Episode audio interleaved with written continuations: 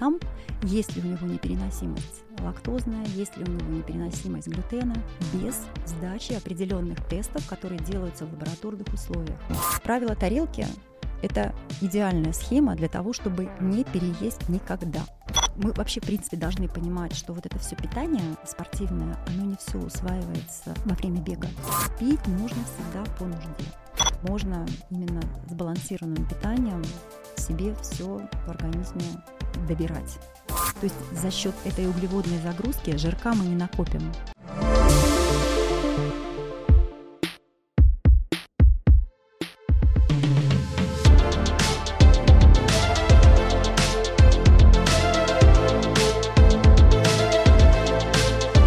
Всем привет! Это третий сезон подкаста New Runners «Побежали». С вами Алла Соколова и Сергей Лютых. Сегодня мы поговорим о том, как питание влияет на результат, что такое пищевое поведение, каким должен быть рацион бегуна, а также разберем диеты и назовем топ-3 самых вредных продуктов для бегуна. Разобраться в этой важной и непростой теме мы пригласили потрясающую, улыбчивую гостью Елену Кулабахову. Она – нутрициолог, восьмикратный марафонец. За плечами Елены десяток трейлов и пока один старт скайраннера на Эльбрусе. Здравствуйте, мне очень приятно сегодня быть с вами. Ну что, побежали?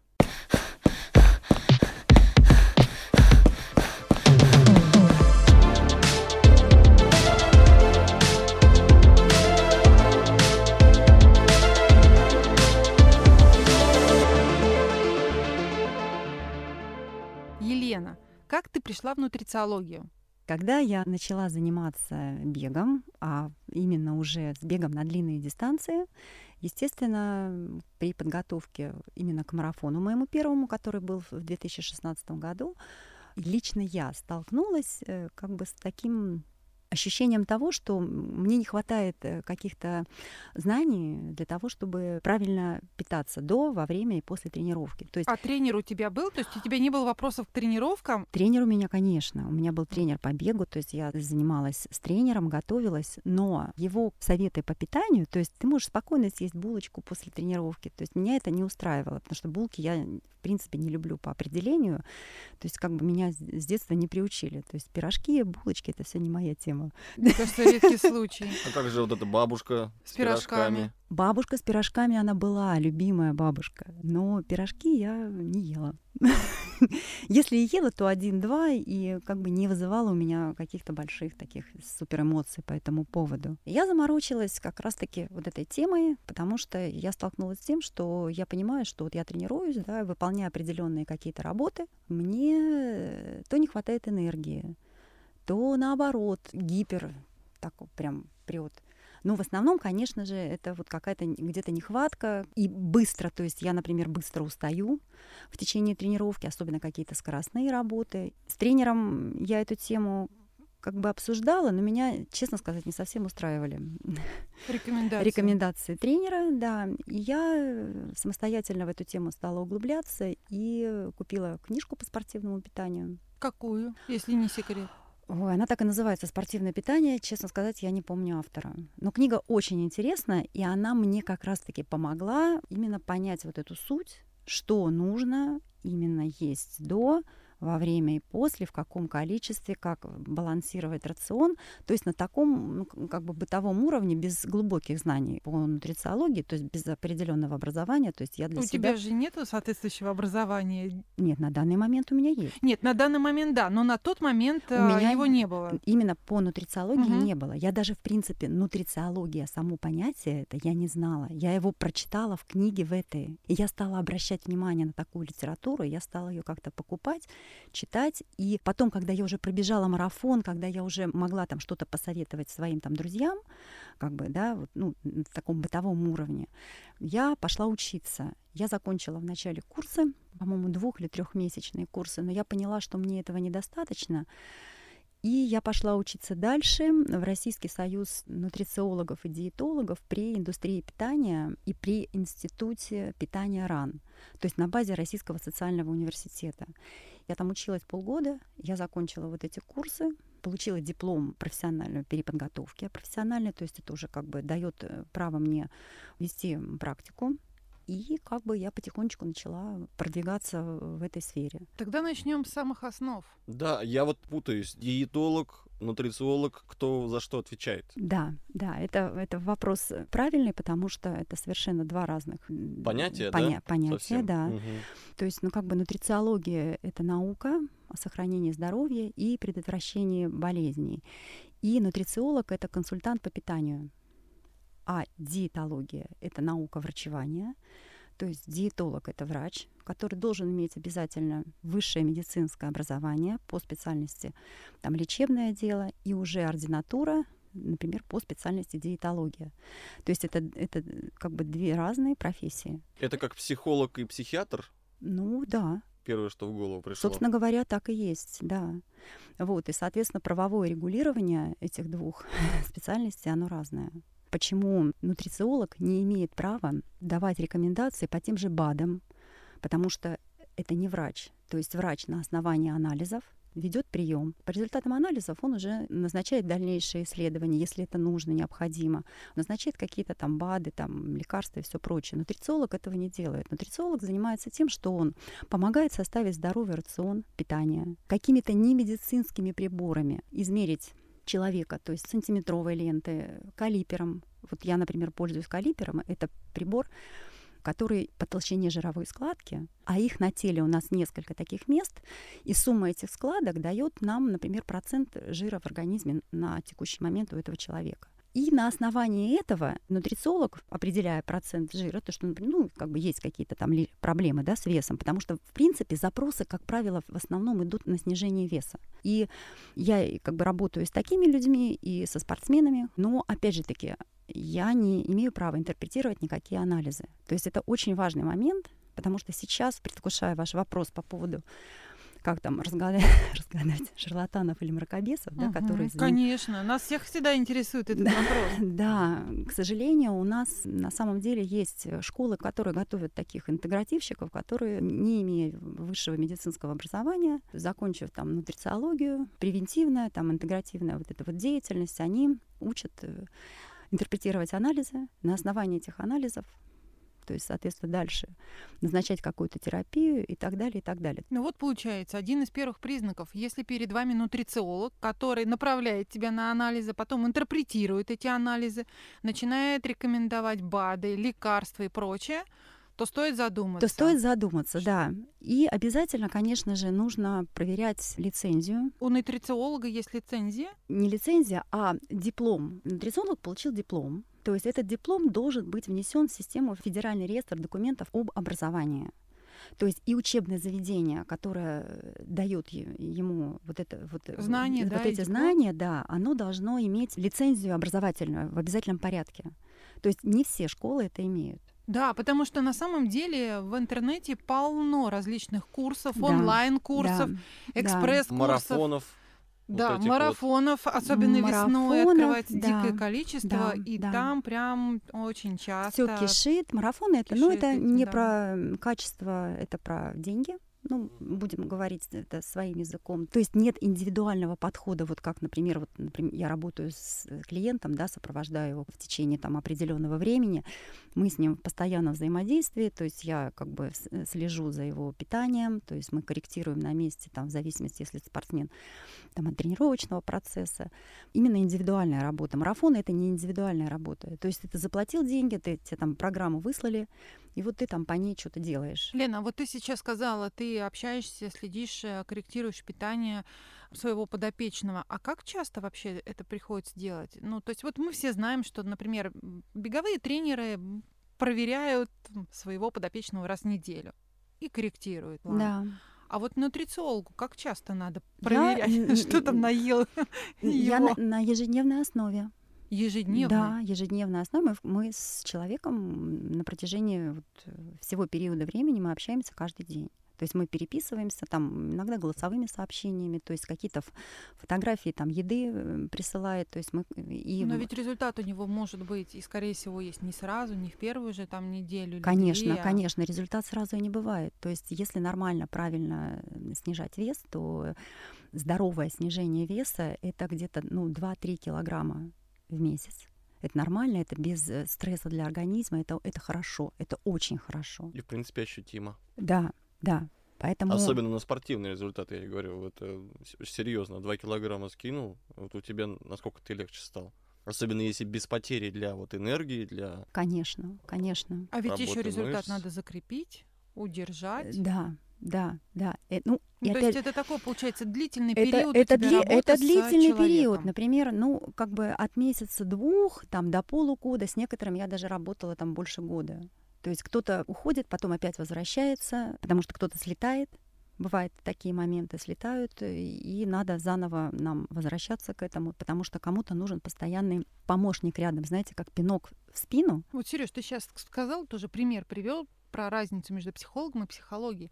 А ведь получается, что Лена частично и как Психолог. психолог выступает. Ну, в какой-то степени, да, где-то Ведь кто-то же тебе звонит, говорит, не могу, хочу булочку съесть. Конечно же, ну, э, я всегда говорю, что мы не роботы, естественно, нам иногда хочется, то есть здоровое питание это здорово, это реально здорово, но невозможно постоянно как бы вот это вот в голове держать, то есть это уже тоже, как бы, знаете, серия орторексии, это одно из тоже расстройств пищевого поведения, когда все идеальное питание, четко, нужно четко все соблюдать, там час прошел, я должна съесть три орешка, ну, то есть еще там час прошел, я должна выпить стакан воды, ну, то есть это, это уже перебор такой, это неправильно, это тоже расстройство пищевого поведения.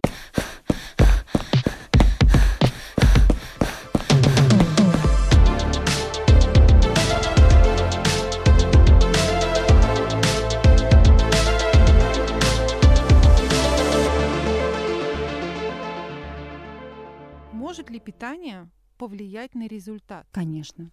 Тогда по-другому. Как улучшить свой результат с помощью питания? Это действительно такая очень обширная тема. Например, вот если это связать со спортом, с бегом. Я пришла к марафонскому бегу просто потому, что я люблю бегать.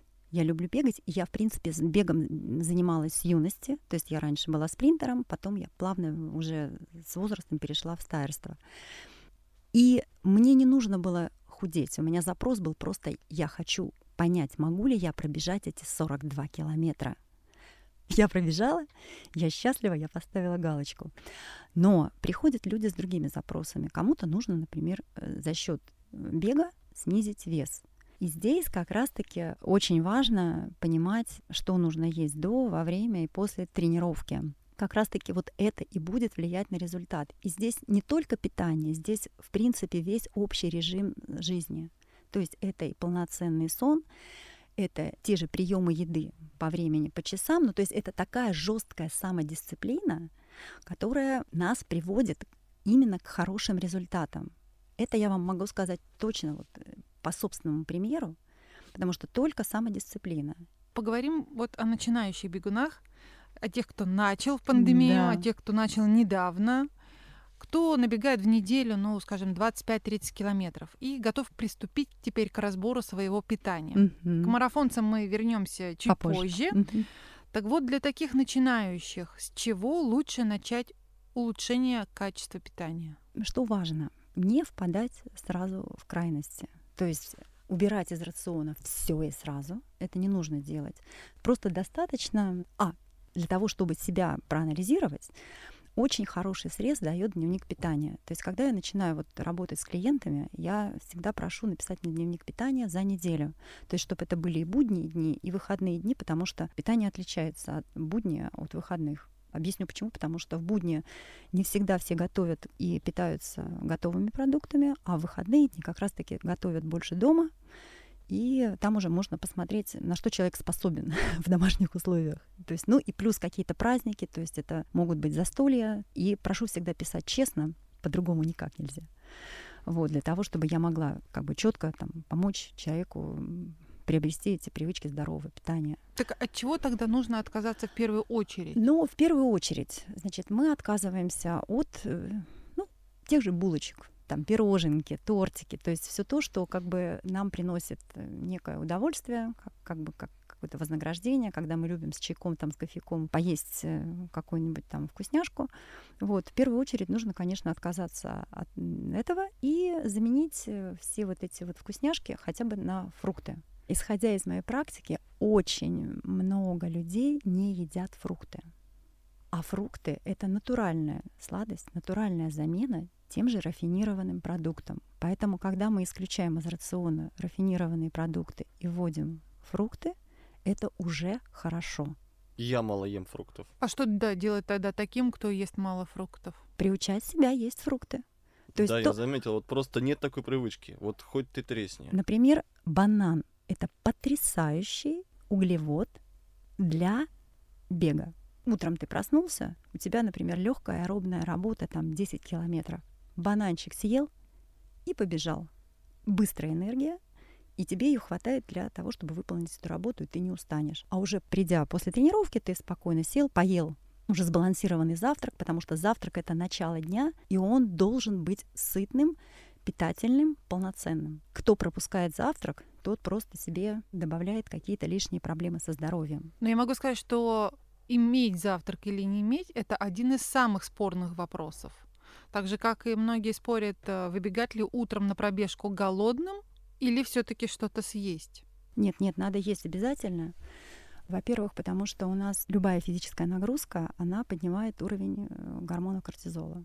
Гормон кортизол снижается, то есть и утром, когда мы просыпаемся, у нас тоже всегда высокий кортизол. То есть нужно обязательно поесть для того, чтобы снизить, то есть запустить организм. И э, когда мы правильно едим на завтрак, а завтрак должен себя включать обязательно что? И белки, и жиры, и углеводы. Полноценные белки — это у нас яйца, это творог, это сыр любой жирности, это нежирное мясо, то есть это там, куриная грудка, индейка. И обязательно должны быть жиры в виде, ну, опять же, тот же сыр, это продукт и жирный, и белковый, то есть там и жирок, и белок. Вот, обязательно овощи, обязательно цельнозерновой хлеб. Или, если не хлеб, то какой-то гарнир в виде крупы. Овсяночка. Любой крупы. В принципе, да. Любая угу. крупа — это сложные углеводы. То есть, но не какие-то там булочки сладенькие и все прочее. То есть именно вот, чтобы были полноценные продукты в составе. Я вспомнила про хлеб с маслом, бутерброд с колбасой. А такая классика, как овсянка. Нет, почему? Овсянка тоже как бы можно, но овсянку, например, ее хорошо есть перед стартом. Да. Перед стартом, когда у тебя там впереди тот же марафон. Много часов. Да, много часов работы. бега. Тут уже бананом не отделаешься. Нет, бананом, конечно, не отделаешься. Бананчик это легкая еда, и банан его можно просто в качестве десерта потом использовать или перекуса между основными приемами пищи бананы. Ну, поэтому на пункты те же питания яб... они часто есть. Да, да, те же яблочки, те же апельсинчики. Ну, то есть... Лена, хорошо, а тогда вот какой рацион у марафонца, у того, кто бегает в неделю уже там действительно большие объемы и плюс готовится к соревнованию? Как он отличается от рациона начинающих? Что вот туда добавляется? Овсянка, я сейчас поняла. Еще что? когда мы начинаем заниматься здоровым питанием, у нас, в принципе, меняется полностью рацион. И это не зависит от того, начинающий я бегун или э, я бегун уже со стажем. То есть рацион меняется, и, соответственно, мы переходим на нужные пищевые группы продуктов, которые должны быть постоянно в рационе. То есть к таким пищевым группам относятся овощи, фрукты, злаки, животные растительные белки, молоко, молочные продукты, жиры и масла.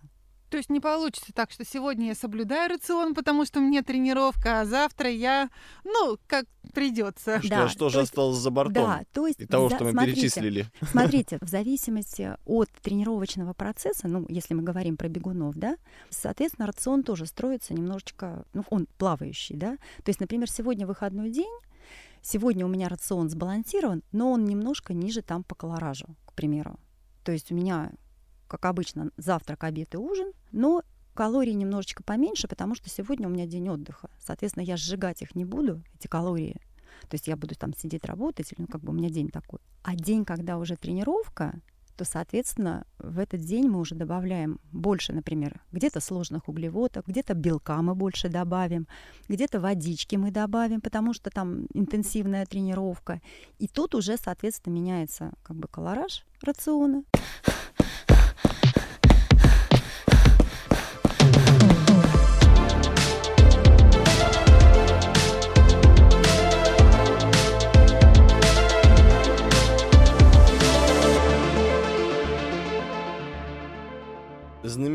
Ужасное углеводное окно. Существует ли оно? Потому что все боятся этих 40 минут после тренировки, когда надо успеть съесть. Э, Закинуться. Да. Правильными. Да, на самом деле есть э, как бы это такое понятие, потому что нам нужно восполнить наши энерготраты в течение там, ну, от 40 до часа соответственно, потому что мы теряем не только калории во время тренировки, но мы и теряем тот же белок в структуре мышц, потому что после каждой тренировки у нас идет катаболизм, мы теряем воду, мы теряем электролиты, мы все это должны восполнить. И, соответственно, где-то в течение часа, первого часа после тренировки, потому что сразу после тренировки есть и не хочется, по сути. И если, например, у вас есть следующая тренировка там в течение этого же дня, то можно восполнить генерами какими-нибудь энергетическими, ну и, и белок, э, то есть протеин, или какие-то батончики. А можно, в принципе, если у вас не будет какой-то другой интенсивной тренировки в этот день, то можно просто нормально сесть и поесть. А если не успел, то что произойдет? Похудеешь тогда или нет? Потеряешь мышцы? сразу. Да нет, нет, ничего особого такого не произойдет. Вы это на себе не ощутите в моменте, но анаболизма, синтеза того же мышечного белка его не будет в той степени, в которой он должен происходить в восстановительном периоде. То есть мышечного роста не будет, например. Не будет, не будет, да. Если не поесть правильно, вот э, не закрыть вот это окно, то есть это не будет э, анаболизма. А если не успел, а потом как навалился и переел? Ведь многие же на самом деле как начинают закрывать углеводное окно, и потом летят гамбургеры после гречки и грудки ну, и все прочее. Я бы сказала так, что питание это осознанный подход в любом состоянии. Поэтому налетать там на гамбургеры, понимаете, мы своим вот здоровым питанием мы закладываем вот эту базу на будущее. То есть это нужно четко понимать. Те же гамбургеры их можно есть. И как бы даже после того же марафона можно не бояться их есть, потому что у нас был колоссальный расход э, калорий, то есть там до 4000 калорий теряется во время марафона. Это очень много, в принципе. У меня мой дневной колораж составляет с учетом моих физических э, нагрузок, составляет где-то 2200-2300 калорий. Представляете, а я теряю практически в два раза больше. Но это не говорит о том, что я должна это все компенсировать. Я должна съесть ровно столько, сколько вот как бы входит в мой колораж. Вот, потому что если съесть на 4000 калорий, то это вот это уже будет переедание. А когда мы понимаем вот эти вот процессы, что мы не должны столько съедать, вот это как раз-таки вот осознанный подход, именно вот даже вот в спортивном питании. Лена, а как ты относишься к тому, что лучше питаться часто, но маленькими порциями? Или если все-таки это был такой день соревновательный после марафона, это можно не соблюдать. Большой расход калорий можно есть, э, ну, сколько объем желудка позволит. Понимаете, как вот дробное питание, оно тоже имеет свои такие подводные камни, что можно переесть.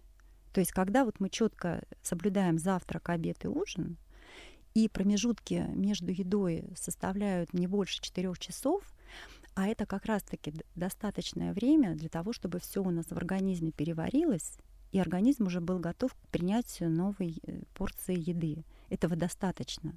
Дробное питание опять-таки, оно больше склонно людям, с проблем, у кого проблема с ЖКТ. У здоровых людей у здоровых людей достаточно основных трех приемов. Перекусы, они могут быть абсолютно легкие, там яблочки, какие-нибудь овощная нарезочка, то есть, может быть, там орешки в первой половине дня, там 30 грамм орехов, любых, какие вам нравятся, можно есть, потому что это нормальный жир, правильный.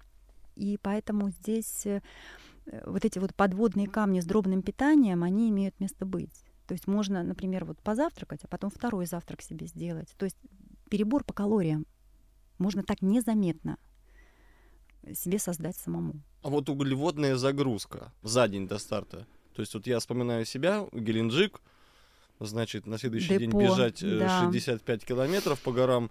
И у меня появляется желание, я весь день ем, весь день. Я загружался, я думаю, что я творю. Я так никогда не делал. Просто я, я съел, наверное, три дневные нормы, но на следующий день как будто бы мне вот хватило энергии на весь день, потому что там я весь день, конечно, эти 65 километров преодолевал, 13 часов, и, в общем, было очень тяжело. Но у меня был действительно такой момент, как будто бы вот я от страха наедался вот за день до этого. Не знаю, сколько я там всего съел. Где здесь э, хорошо, а что здесь плохо? То есть накануне старта. Да, за, за день, день до старта. За день до Нет, ну вообще углеводная загрузка, она должна быть обязательно. И вот э, как, например, э, рекомендует мой тренер в настоящий момент, вот по, с которым я тренируюсь, я тренируюсь с Митяевыми Дмитрием и Екатериной, их рекомендация по углеводной загрузке где-то 600-800 грамм углеводов за два дня до старта. То есть не за день? Не за день, за, за пару дней до старта мы начинаем вот эту углеводную загрузку для того, чтобы максимально все, в мышцы ушел гликоген, и нам его хватило для того, чтобы потом какое-то время бежать без тех же гелей. То есть паста пати можно два дня проводить до э, такого Мо- длинного, мощного старта? Можно проводить паста пати, но опять-таки здесь упор мы делаем именно на ту же пасту из твердых сортов пшеницы, то есть чтобы это было цельнозерновое, цельнозерновая. Альденте? Альденте, да, угу. альденте. А как тогда отличить, в какой момент организм жирком начинает запасаться? А что он все-таки потратит через два дня? Значит, углеводы имеют какую особенность? Одна молекула углеводов притягивает 4 молекулы воды. То есть э, вот это вот страх всегда поправиться от большого количества углеводов накануне того же старта, боятся люди это есть, потому что типа ты отекаешь. Да, это есть такая особенность, но это нужно понимать, что это все временно. Это именно идет вот этот биохимический процесс в организме, и вода, водичка притягивается к углеводам, и, соответственно, мы немножечко так это себя чувствуем. Кажется, что вот все прям... Нас это не жир, это не жир, это, это, это все правильно, это весь процесс, он правильный, и это все потом уйдет тогда, когда вы пробежите старт. То есть вот это все лишнее из организма уйдет. То есть за счет этой углеводной загрузки жирка мы не накопим. Но воды надо тоже пить, получается, больше да, в эти два дня. Да, и водички надо пить больше, соответственно. И воду обязательно пить во время э, гонок, и после гонки пить именно воду минеральную с набором электролитов, потому что мы это все теряем. Про Митяева, кстати, скажу, вот э, он давал совет для горных стартов по себе. Он говорил, что он съедает один гель раз в 20 минут. Что, например, на равнине не бывает. На равнине там, по-моему, вот э, примерно раз в 40 минут или в 50 а тут раз в 20 минут ему говорят, а как же вы вот бегаете свои эти 100 километров? Он говорит, полный рюкзак вот этих гелей. Ну да. Но он еще и быстро двигается, вот именно да. вот в той зоне, как говорится, где идут один расход углеводов, да? Да, да, да. Но, понимаете, вот опять же таки вот питание гелями мы вообще, в принципе, должны понимать, что вот это все питание спортивное, оно не все усваивается во время бега. То есть, как бы мы должны постоянно восполнять э, запас энергии, это обязательно, да. То есть где-то от 60 до 90 грамм углеводов мы должны получать в час обязательно во время старта. И, естественно, такое большое количество углей не всегда усваивается. Соответственно, если, например, это ультрадистанция, и ты не супер быстрый бегун. Но даже если ты супер быстрый бегун, все равно как бы нужно чередовать спортивное питание с какими-то, например, там сухофруктами, то есть изюм, чернослив, то есть финики, что-то такое. Плюс когда вот эти длинные ультрагонки, у них там и горячие точки с питанием существуют, то есть это обязательно, потому что одними гелями организм может просто остановиться и перестать их усваивать, и все. И вот эта вот стена, которая возникает очень у многих, она имеет место быть. И это на самом деле это достаточно неприятно. Во-первых, можно и сойти с дистанции, как многие это и делают, и это правильно, потому что здоровье, оно в приоритете. То есть нельзя себя заставлять. То есть э, когда у тебя начинаются какие-то диспептические явления, то есть это и рвота может быть, и диарея, и вообще перестает усваиваться пища, то, то есть о, о какой гонке там уже может идти речь. То есть здоровье, оно в приоритете.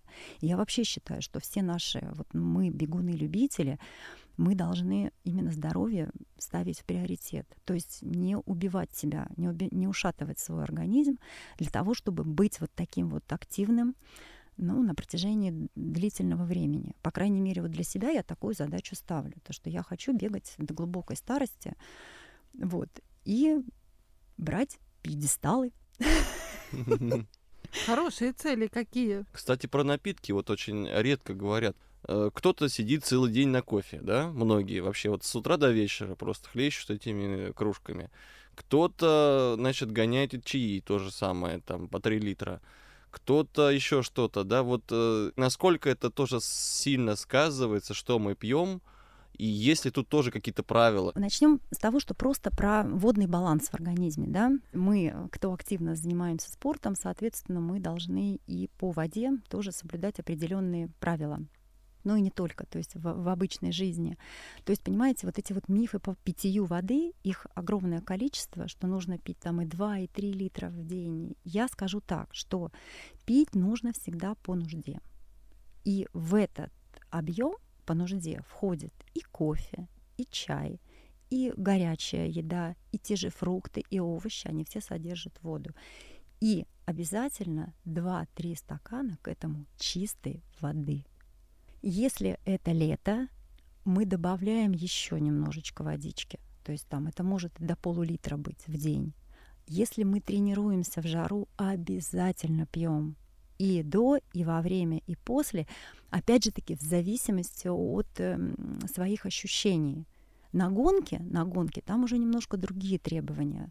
То есть если жаркая погода, вот сейчас была гонка в Геленджике, и я бежала 35 километров, я выпивала в час, ну, около литра воды точно.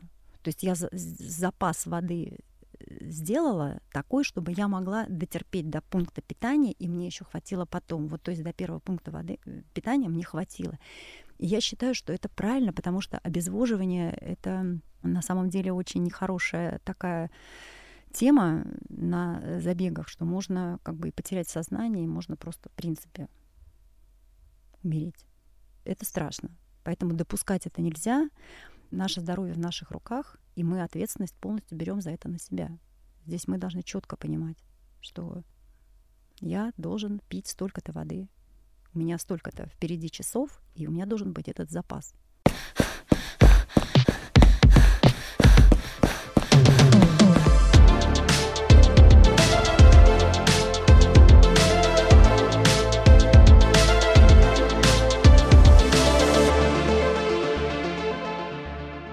Последнее время на прилавках магазинов появляется огромное множество растительного молока, безглютеновой муки, из добы.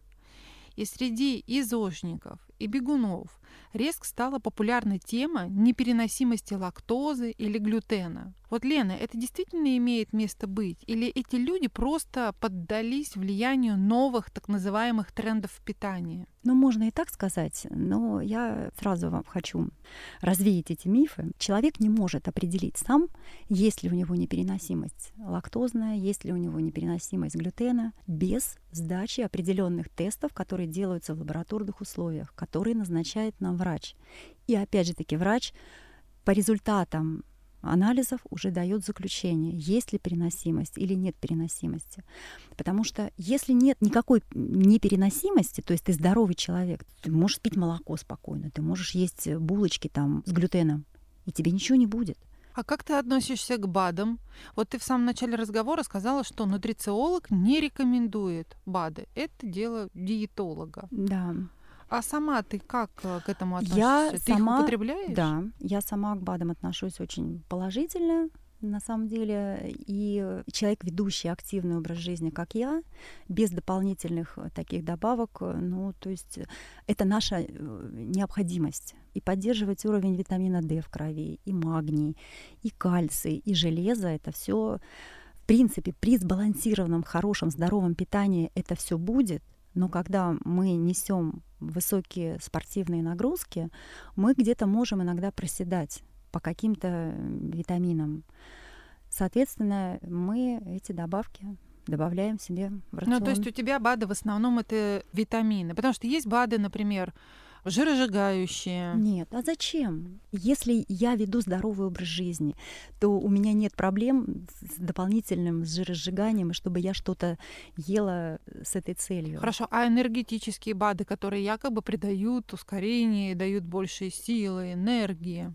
Ну, вы знаете, опять-таки, я считаю, что Но это мое мнение, как бы у всех оно, и у, и у нутрициологов в том числе разное. То есть я считаю, что можно именно с балансированным питанием себе все в организме добирать без добавок, которые усиливают э, мои там физические возможности.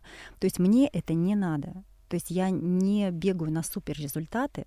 То есть если кто-то хочет, то, может быть, кто-то там что-то потребляет. Но мы сейчас не про допинг. Нет, Ты сейчас нет, так говоришь, нет, такое ощущение, нет, что нет, да, нет, это нет, нет, нет, я- допингом усилится. Нет, нет. Ну, достаточно, например, тот же магний. Он же тоже очень полезен для восстановления мышечной ткани и для восстановления нервной системы, потому что физические нагрузки — это же стресс.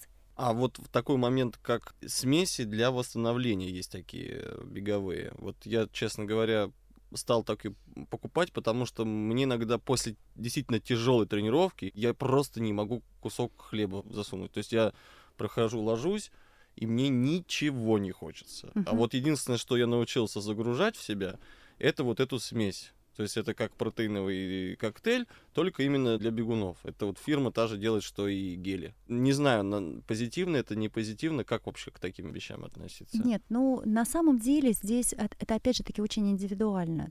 Если вы не можете есть обычную твердую пищу после тренировки, а вам приятно заходит именно в жидком виде Да. восстановление, почему бы и нет? То есть хуже от этого не будет. То есть вы не переберете там по тем же калориям, но это вам будет э, самому просто комфортно, лучше усвоится. То есть если вы это чувствуете, ну почему бы нет, собственно говоря.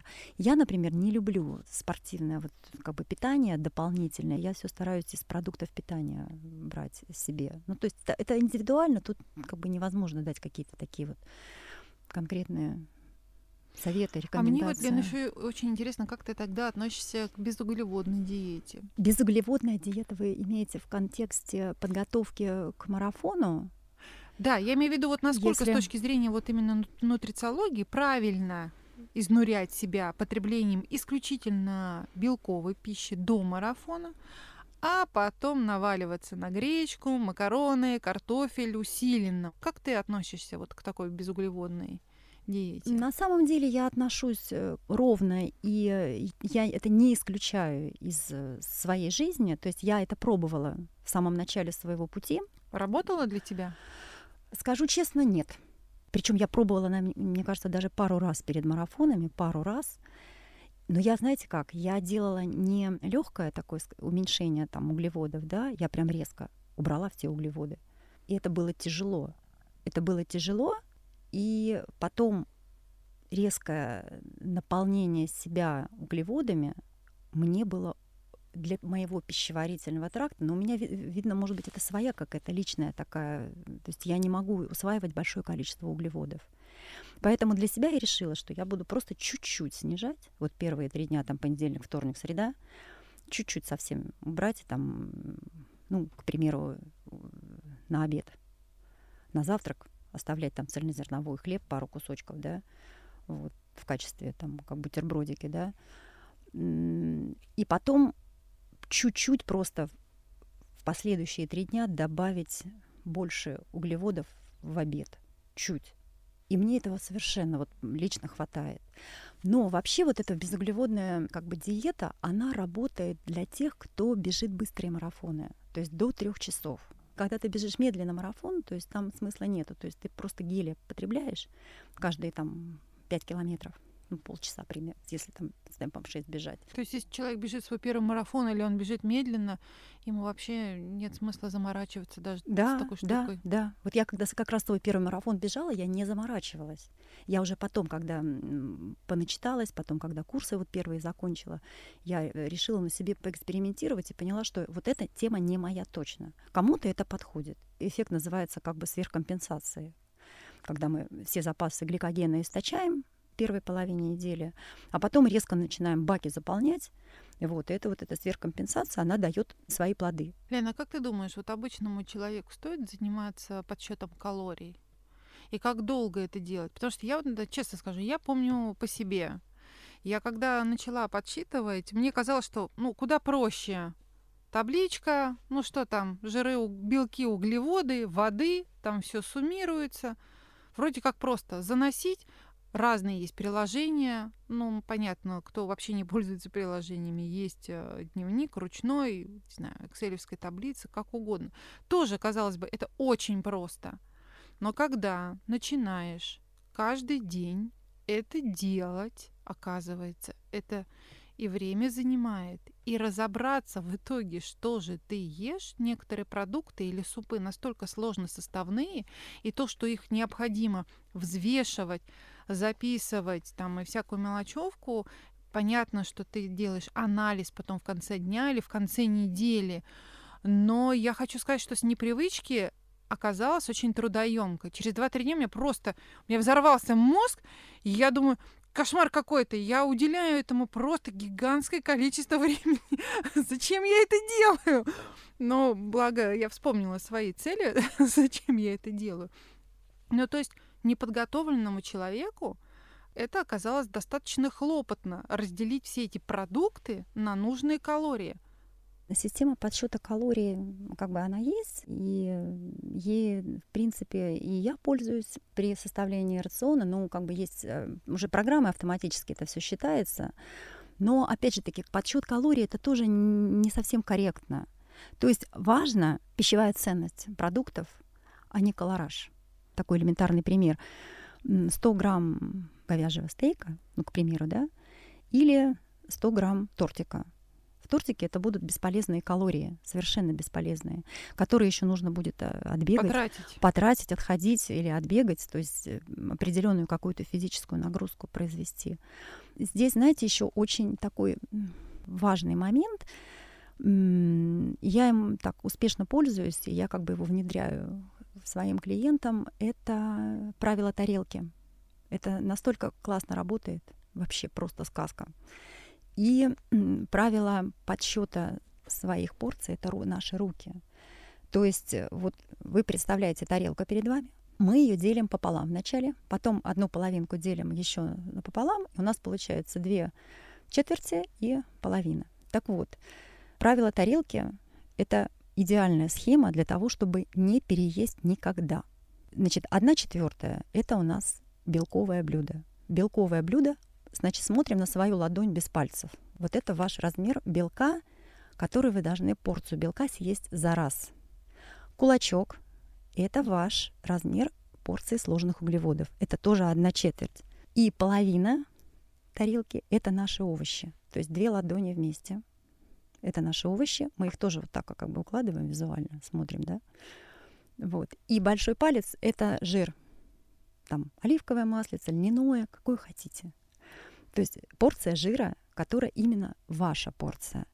И вот если вы будете питаться согласно вот этой тарелке, вы даже без подсчета калорий будете снижать вес, если это нужно, снизить его, или просто поддерживать свой, свой здоровый рацион вот таким образом. И под финал давай сформулируем для наших слушателей топ-3 самых вредных продуктов, от которых стоит отказаться в первую очередь, если ты начал заниматься спортом. Скажу, что вот рафинированные продукты это булочки, пирожки, тортики мы убираем.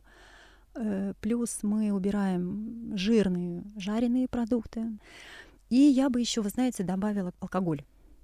То есть алкоголь желательно тоже исключать, если мы начинаем вести. Крепкий или так по глажке можно? Ну, опять же таки, мы не роботы, поэтому, естественно, там бокал вина иногда хочется всем нам выпить. Вот, но как бы тут, понимаете, алкоголь тоже имеет свои подводные камни. Во-первых, это калорийный напиток любой, там тоже вино, тоже крепкий алкоголь. Это является аперитивом, потому что он стимулирует аппетит плюс снижает чувствительность в центре, в голове в нашей. Вот. И плюс э, алкоголь, он, э, так как он попадает в печень в первую очередь, да, а печень является нашей биохимической лабораторией, основной в организме по восстановлению всех процессов. А после физической нагрузки, в первую очередь, у нас все восстановление на себя берет печень. И вообще, в принципе, после всех стартов и забегов вот эта традиция бухнуть, это совершенно неправильно. Ну, я когда это не знала, не понимала, мы что же все медали обмывали в бокалах. Ну да, да, да. И это, конечно, да, это, это традиция, но это не совсем здоровая традиция. Поэтому здесь, опять же таки, каждый человек делает сам свой выбор. Потому что печень в первую очередь, она будет выводить алкоголь из организма, а потом уже восстанавливать его. А нам нужно, чтобы она в первую очередь организм восстанавливала. Благодаря этому мы будем лучше себя чувствовать. А алкоголь он восстанавливать не будет. То есть это такое... Классно. Спасибо тебе большое. Спасибо, что ты пришла к нам в студию, и у нас получился очень интересный разговор. Я вот так точно узнала для себя правила одной тарелки и возьму его на заметку. Я очень рада, спасибо вам огромное. Мне было приятно поделиться своим опытом, знаниями с вами, с людьми, которые начинают здоровый образ жизни. Потому что здоровое питание — это та база, которая должна нам давать активность и продуктивность на долгие-долгие годы.